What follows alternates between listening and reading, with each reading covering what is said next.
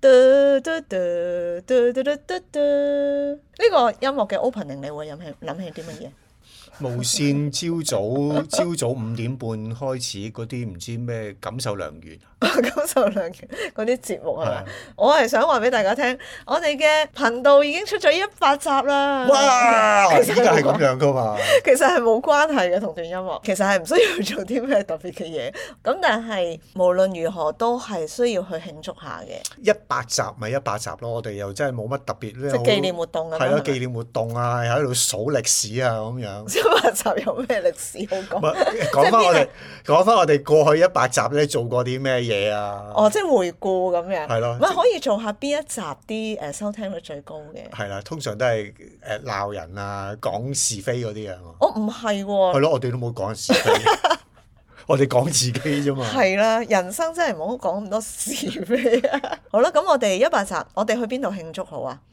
去加拿大慶祝一個好高消費嘅，唔係，其實去邊度都冇所謂嘅，純純粹係一種儀式感嚟嘅啫。係咯，即係即使我哋只係去食碗雲吞麵都好，嗯係咯，嗰種感覺係誒，我哋一百集啦，係我唔會去食雲吞麵嘅，放心。咁我好難想 像，因為就要真係有啲儀式感，我哋食足一百粒雲吞，我一百粒雲吞，OK 喎，哦係啦，咁我唔哋該六百粒雲吞啊嘛，六百粒雲吞啊，哦，OK，六百粒雲吞係，OK 好，定係六百粒 啊？我要等呢個話題 dead 咗先。好難。好，咁我哋誒係啦，我哋去慶祝啦。咁不如我哋去食中菜啦。呢度啲人好中意食唐餐，係咪？ 好，咁唐人餐啊係唐人餐係啦。冇幾耐之前咧，我哋已經講過話，我哋呢個頻道要有一個創新，就係、要睇下書，跟住同大家分享。我哋做咗 兩集咧，就冇都咗係啦。同一 本書，但係大家千祈唔好以為我哋咁快放棄喎，我哋只不過咧係調未整 買書啫嘛。咁我哋咧，其實今日咧就睇一篇文章，係同呢個食嘢有關嘅。嗯咁跟住我哋又試下就住呢篇文章無限追啦，睇下你追咗幾遠 OK 喎，好講之前咧，不如我考下你啦，唔准再睇資料啦。你每次睇新資料咧，你就喺度上 lecture 我㗎。知道你考我，就梗係要睇定啦。通常我哋食唐人餐嘅時候咧，如果係坐大台咧，尤其是都會有一個轉盤嘅。誒，等等先，嚇，啲暖氣真係好熱啊！好翻嚟啦。係啦， 真係要除咗件衫。係啦，咁誒、呃唐人餐通常都會喺台中間有一個圓形嘅轉盤噶嘛。好，我問下你一個餐桌嘅禮儀小知識，就係、呢個轉盤咧都有一個使用嘅正當方式嘅，應該先向左轉啦，定係先向右轉呢？其實係睇下啲人嘅坐位嘅啫喎，即係啲大人物或者啲長輩坐嗰個位係通常轉去嗰邊先咯。座位咧，我哋一陣間先講，因為係兩個唔同嘅學問嚟嘅。 K，佢、應哦逆該時針轉。 順時針。哎呀，錯咗！即係嗱，我我我咁樣諗嘅，係即係如果唔睇人嘅坐位咧，就係、我通常轉盤係會用右手噶嘛。嚇用右手你係必須會順時針向左邊撥咧，係、會順手過逆時針向右邊撥嘅。我哋應該咧係要順時針方向撥嘅。咦，係咯？撥咗一個圈，即係叫做大家都夾過嗰個餸咧，咁你先至可以開始逆時針轉嘅。哦，你覺得合唔合理？其實都冇話合唔合理啊嘅，禮儀嘅嘢就係、係咯都唔一定要合約理。定俗成啊嘛，呢啲係。坐位嗰個問題咧，就係、嗰個餸咧擺咗喺嗰個上座嘅賓客面前。嗯，咁所以佢夾咗之後，大家先夾。有時我哋就係唔理噶嘛，即係總之啲餸有上咗，咁就擺咗喺個盤嗰度，轉盤嗰度。咁其實呢樣嘢本身就已經唔係好有禮貌。誒，你知我哋即係喺香港啲茶樓啲侍應都係 都係快，乜嘢東西嚟到香港咧，都已經係會扭轉咗個用途，就係、為咗快同埋效率。係啦，即係從從來都唔會諗背後嘅意義咯。可能你要去到啲好極高級嘅餐廳先會有，可能都冇，只係我哋未去過。嗯係咯，所以教會都係咁樣嘅，唔會諗背後意 義，抽水。好，咁啊，不如又問下你啊，我哋如果去高級餐廳食飯啦，萬一有一日嗯，喺個轉盤上面，除咗飯餸之外，你覺得有乜嘢係可以擺上個轉盤度？調味料咯，嗯，仲有呢？仲有你可唔可以俾啲選擇我？牙籤得唔得啊？你覺得？牙籤我覺得唔唔應該嘅，酒咧酒都唔應該嘅。點解咧？係 suppose 係應該係個主人或者即係請人客嗰個咧主動去斟酒俾人噶嘛。嚇你唔應該係擺喺個轉盤嗰度咧喺度轉咁樣啊！你自己斟啦，咁樣係冇禮貌。你雖然未必會成日食高級料理，但係你好有呢個 sense。係， 我真係冇乜高級料理嘅經驗嘅。你又好有資格去做侍應啦，做一個做一個有文化、有質素嘅侍應，我應該冇問題。我應該冇問題。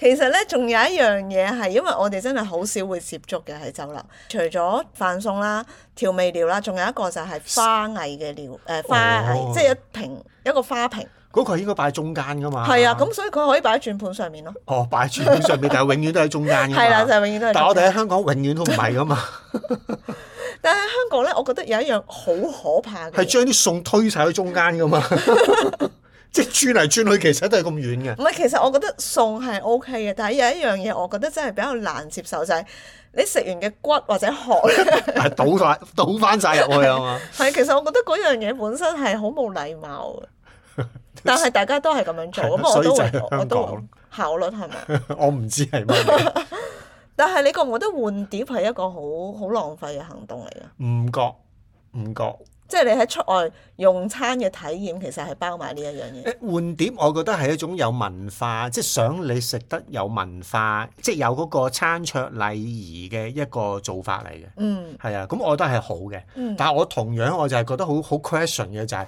點可能即係食完啲嘢就抌晒落去本來？裝嘢食嗰個係咯，碟嗰裝度嘢食嗰個碟度，即係你要快，嗯但係真係好冇文化咯。咁但係當你去大排檔食嘢嘅時候，你你總係都會做呢個動作㗎係嘛？誒、唔會，係我寧願唔換碟，我寧願我碟滿晒，我都我真係唔會將啲嘢抌咗出去出邊。係一來其實有好多你食過嘅嘢污糟嗰種感 覺，我真係我其實真係接受唔到嘅。其實仲有一樣咧，我好接受唔到嘅咧，就係、以前細個咧，咪好興酒樓會有啲白色毛巾仔俾你抹嘴嘅嚇，跟住到最後個侍應係會攞嗰條毛巾嚟抹。 係啦，抹轉盤， 我自從見完一次之後，我覺得哇，好有陰影啊哇！！從來從來都知道嗰啲毛巾有好多用途㗎啦。誒、你唔好喺我面前做咯，即係雖然我哋都唔會用嗰啲毛巾攞嚟抹嘴嘅，咁但係你咁樣抹完之後，你會覺得連抹手都好似有啲過分咁樣。唔 好再講 啦，真係我唔想想像啦。所以我哋其實應該要講啲正面嘅禮儀，就唔好講啲唔應該做你嘅你禮問儀。我多啲問題啊。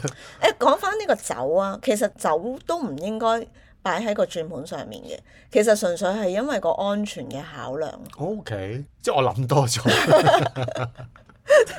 主人要起身斟酒啊，我諗喺個酒樓入邊未必好成立係嘛？即係如果嗰個係長輩咧，佢斟酒俾你，就由誒長輩嘅下屬喺度斟係。，我覺得都係嘅，係。係啊，點解會諗起呢樣嘢呢？係我覺得喺柬埔寨，我哋同唔同嘅文化嘅弟兄姊妹相處，感受到係唔同嘅習慣咯。即係我未必去用到禮儀呢件事啦。嗯，譬如呢，我哋同啲長輩食飯呢，佢哋都好中意係夾餸俾我哋，即係分晒啲餸俾我哋、夾餸啦、斟茶啦，好似係啊我搶唔到斟茶嘅權力㗎，去爭咯。係啦但係我哋又唔係好興爭，即係覺得冇錯啦爭又好似好冇禮貌，咁就會好尷尬成件事。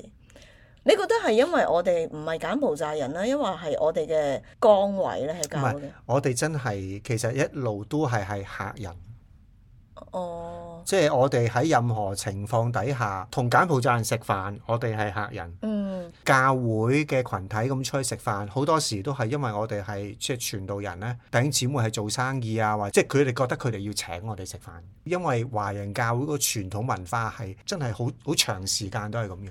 呢個拉開少少話題啦，但係我又覺得幾特別嘅現象就係華人教會咧好中意俾一個相對低嘅薪酬俾傳道人，跟住就請你食飯。 係咪㗎？我唔知咧， 我成日咦都你講緊現況啊？我唔係講緊現況，我係講一個好 common 嘅現象， 即係我我聽到嘅，即係就算我哋喺柬埔寨都係㗎，係係咯。咁呢個係幾得意嘅思考方式咯，我只可以話。繼續講呢個餐桌嘅禮儀，就係、我係比較中意同弟兄姊妹出去就係食一人一份嘅，嗯即係冇咁尷尬啊個場面。係我哋一路食嘢，尤其是啲長輩去畢啲餸俾我哋，分啲餸俾我哋咧，係覺得真係好唔好意思。 係啊，啊，我以前會企起身嘅， 你企起身做咩？一個長輩企起身夾嘢俾你，咁我我唔知道點樣表達我嘅禮貌，我就唯有企起身。哦，咁後來我我就冇，因為因為佢都因為為你 要企好好多次啊嘛。冇錯，我 就係唔使咁客氣啦，唔使咁客氣。即係咁但啲係大禮家都係咁禮儀仲多過禮儀教會嘅崇拜啊， 請起立咁樣。就係不斷企喺度。我諗佢哋係真係唔會介意咁樣做，定係點樣？所以我好難揣摩。佢哋真係唔介意咁樣做嘅。唔係因為香港，我覺得係比較直來直往嘅，大家咁樣做，跟住我哋話啊唔使咁客氣啦，我哋自己嚟。咁大家係真係覺得呢句説話係真嘅，嗯，即係真真係會自己嚟嘅咁。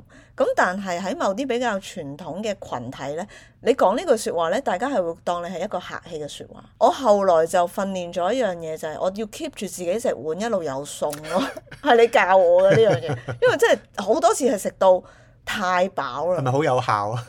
都係嘅，即係其實有時禮儀嘅嘢識少少啦，即係我呢啲始終都係真係八 股佬。知唔知咩叫八股佬啊？其實咧，我最初聽到八股呢個字，我好細個嘅時候啦。八股係講緊八股文嗰個八股啊嘛，即係股票嗰個股，啊股票嘅股，股票嗰個股。但係我以為咧係古老個股，係八個好古老，即係好老咁 樣解。我係我係會有啲即係好安然嘅，係啦，即係因為人即哋係俾好坦然接受係。啦，好坦然接受，因為人哋俾 honour 你咯。當然我自己亦都會識做，嗯即係好重要嘅就係唔好食相咁難睇啊嘛。其實都有呢一度嘅朋友同我哋講話，覺得華人食相係真係比較難睇。嗯，即係特別好中意就係食嘢嘅時候都講嘢咯。中文都有一句即係食不言，寢不語。咁但係我哋好少實行呢樣嘢。嗯，我都有為香港人辯駁嘅。其實香港人真係好忙，即係你一家人食飯嘅時候，可能就係你一日唯一可以相聚嘅時候。咁所以好多父母都會覺得啊喺嗰個時候就同啲小朋友傾偈。係啦，即係其實我哋講嘅食不言，寢不語嘅食不言咧，唔係話一句説話都唔講嘅。嗯，你真係你對住皇上係咪？你對住皇帝喺啲宮廷裏裏邊，可能嗯呢個禮儀就真係好重要。嗯，係咪？即係皇帝唔講一句説話，你都唔好喺度有任何嘅動作表情。嗯咁但係你話一家人或者一班朋友出嚟食飯，其實嗰個係一個最開心、最融洽嘅時間咯。咁不如問下你啊，其實我哋喺香港都有各國料理啦。其實喺柬埔寨嘅選擇，我覺得都仲多過喺加拿大。嗯對於我哋嘅生活圈子嚟講，咁多個即係料理入邊咧，你最中意邊一種？即係中泰日韓，即係諸如此類。你一定要揀一樣， 一陣間同我去慶祝呢個一百集。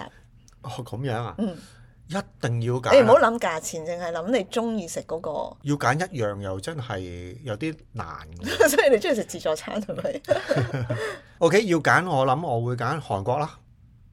我估錯添，我以為你會揀日本喎，即係雖然都相似。其實其實係相似嘅，即係所以我就話咯，如果你要我揀一樣的話咧，其實我係難揀嘅，嗯但我都係傾向啲嘢咧都係細份啲。我諗韓國嘅原因就係佢嗰啲小菜嗯小菜咧一碟碟咧，嗰啲份量其實係令到人係會食得開心嘅。點解我會估你中意食日本料理呢？係因為一個原因，而呢個原因係好符合你對食嘅要求嘅，嗯，就係、日本人對白飯係好尊重。佢哋有一個規矩嘅喎，就係、啲醬油或者啲餸呢 suppose 係唔可以擺喺白飯上面，嗯因為白飯呢係唔可以被玷污嘅。係咯，白飯一定唔可以被玷污。係呢個係咪好似你會講嘅説話？咁所以我就估日本菜，點知我估錯咗。呢個呢個亦都真係有少少影響嗯嘅，即係因為喺香港食壽司啊，其實啲飯係會點晒豉油啊，落晒 wasabi 嘅。哦哦，即係你嘅印象，但係我哋其實喺柬埔寨食嘅日本菜都唔會係咁樣嘅。冇錯，但係我哋喺柬埔寨其實真係唔多食日本菜嘛，同埋都係啲 fusion 咗㗎啦，嗯，係咯，我呢度呢喺度誒，即係睇過一篇文章呢，佢就係話日本人呢好重視白米。嗱，我哋嘅聽眾呢，其實有日本嘅聽 眾，咁所以緊要啦。我如果講錯，我都唔知道佢會係唔頭會盔時間係啦，頭盔時間，我只係睇一篇文章係啦。咁佢就話咧，日本人佢哋珍惜每一粒米，咁米呢個字咧可以拆嘅喎，就係、咧變成八十八。嗯，八十八，其實從種米開始變成白飯，係必須經過八十八度嘅工序。咁當然呢個只係一個比喻啦，即係嗯好用心去到係製作好一碗米飯咁樣。嗯其實柬埔寨都有呢一個嘅感覺嘅，即係我覺得只係後來或者當物質富裕嘅時候，米嘅價值好似相對比較低，但係喺個社會入邊，米飯都係仍然好重要咯。其實米飯係好重要係㗎，即係所以其實喺柬埔寨，就算食剩只係一碗白飯，嗯佢哋都會打包嘅。不過飯亦都係最容易配搭嘅嘢啦，嗯係、所以嚟到加拿大呢，我覺得我食得最唔開心嘅就係食飯咯。喺柬埔寨你見我係食一烹飯噶嘛，加拿大我覺得啲飯真係唔好食，好失落。又未去到唔好食你見到嘅，我個樣係真係失落嘅樣，係又未去到唔好食嘅。即係我喺柬埔寨，我煮飯係唔需要溝任何嘢，除咗溝糙米。嗯， 但係我嚟到加拿大呢，我成日都要溝番薯，我就係覺得因為啲飯已經唔係我認識嘅飯，我覺得佢氧化咗， 佢個土壤已經不再一樣。應該唔關事㗎，呢度唔會種米嘅， 扯得開咗嘅，一樣會俾人插嘅。 即係如果要講的話，我覺得係 miss 喺柬埔寨嘅日子啫。哦，即係嗰個味道係一個家鄉嘅感覺，係即係我翻到香港一定要食老婆餅，就係同一個原理係咁樣啊。，冇啊！我哋其實已經叫做買泰國香米㗎啦。好，咁不如又講下坐位啦。我哋頭先有講到，如果我哋同一班人，嗱，我哋有機會識一班新朋友啦。咁你覺得點樣去安排座位呢？ 哇！呢一樣嘢我真係唔識啦。我哋一班人出去食飯呢，就係、一張圓台啦，然之後就係瘦嗰幾個人坐入邊啦。係，即係難入去 嗰啲，係啦，或者小朋友係係啦，啊唔俾佢走出嚟搞搞係啊啦，震，冇錯 係，啦，就塞咗喺入邊咁樣。都係一啲好實用嘅原則嚟嘅。冇錯，所以喺香港人嘅圈子裏邊去講餐桌禮儀咧， 其實係真係冇乜意思嘅，因為我哋真係真係唔 care 呢一樣嘢。覺得去到呢，就係要等埋先一齊開始食飯，呢、嗯一個呢，都慢慢淡化。嗯誒講翻坐位先，咁、嗯我坐位咧就係、原則上面咧離出入口最遠嘅座位咧就係、上座， 即係所以其實最逼嗰個位最事就係係因為位置唔夠，我覺得係咪？誒唔係係唔使佢太過大費周章出出入入啊，係或者係啦上菜唔會撞到，係啦，上菜唔哦即會係撞到原則我佢係理解嘅，但係而家係好難實踐噶嘛，冇錯因為通常嗰個位就真係最逼噶嘛，冇錯，啲同禮埋儀都係好唔實用。係咯，同埋入口位上菜位係爭俾錢位嚟噶嘛，你嚟一個餸就會劃一劃噶嘛。嚇係啊，咁所以其實如果你係負責俾錢，你唔坐嗰個位咧，就唔啱噶嘛。 咁所以其實負責俾錢都唔應該係長輩㗎，即係長輩唔應該坐嗰啲位咯。正式嘅禮儀就係咧，最唔方便出入嗰啲位咧，就係俾啲最大人物坐嘅。離個出入口最近嗰啲咧，就叫做下座啦。嗯，但係我 我哋真我係下次唔就 就坐入去。總之我係咪我就坐入去。唔係嗱，呢個逼同埋唔逼係我哋一個選擇嘅原則啦。係啦，第二個原則咧就係、我諗你唔會，因為啲中女先會嘅，就係、我高個頭睇下個風口位，啊 唔係我都有少少開始會咁 嘅大，都唔係中唔中女嘅。所以其實大家真係唔係好 care 係咪想，即係我諗係做生意，即係或者你真係見長輩係啦嗰一刻係啦，即係做生意，你真係一個貴賓廳嘅。嚇，係啦，即係包房得一張台，你有好多空間嘅，咁嗰個傾生意咧，可能係真係會比較講究啲咯。如果我哋去到有風景嘅餐廳。嗯，咁可以望到風景嗰個位呢，就係、上座咯。嗯咁呢個我就覺得比較合理嘅，嗯，因為你望到風景，但係就隨時會係上菜 位。突然係啦，間咁樣你唔諗知起，咯，係咪？係係啦，咁我我嘅習慣咧，我都係個風景位，我都係讓俾人嘅，係啦，同埋會啊風景撐位住對係啦，會撐住眼 咁辛苦。我風誒、即係風景位，我會讓俾人嘅。係但係如果即係一張大台咧，即係唔好意思啦，我一定會係塞咗坐喺裏邊嘅。 因為你夠瘦係唔咪？係唔係夠瘦啊！其實我唔想考慮咁多嘢，即係一陣推推讓讓咁樣，跟住裏邊冇人坐，你又要起翻身讓翻俾人入去坐，嗯一係咧就好耐，大家都喺度爭緊啊！你坐呢度，我唔同邊個坐，我同邊個坐，好鬼煩咁。總之我就坐咗入去。係，我同你都好少呢啲選擇困難嘅。不過可能某啲人就會覺得我哋冇乜禮貌，即係冇乜考慮好多嘢啦，聽完呢一集，大家明啊，即係香港人真係冇冇咁冇多，煩。因為冇咁多條件俾我哋去考慮。係係係啊係冇錯。喺加拿大，我哋都係中意 share，誒、因為係啲嘢太大份。係睇下啲啲唐人性格。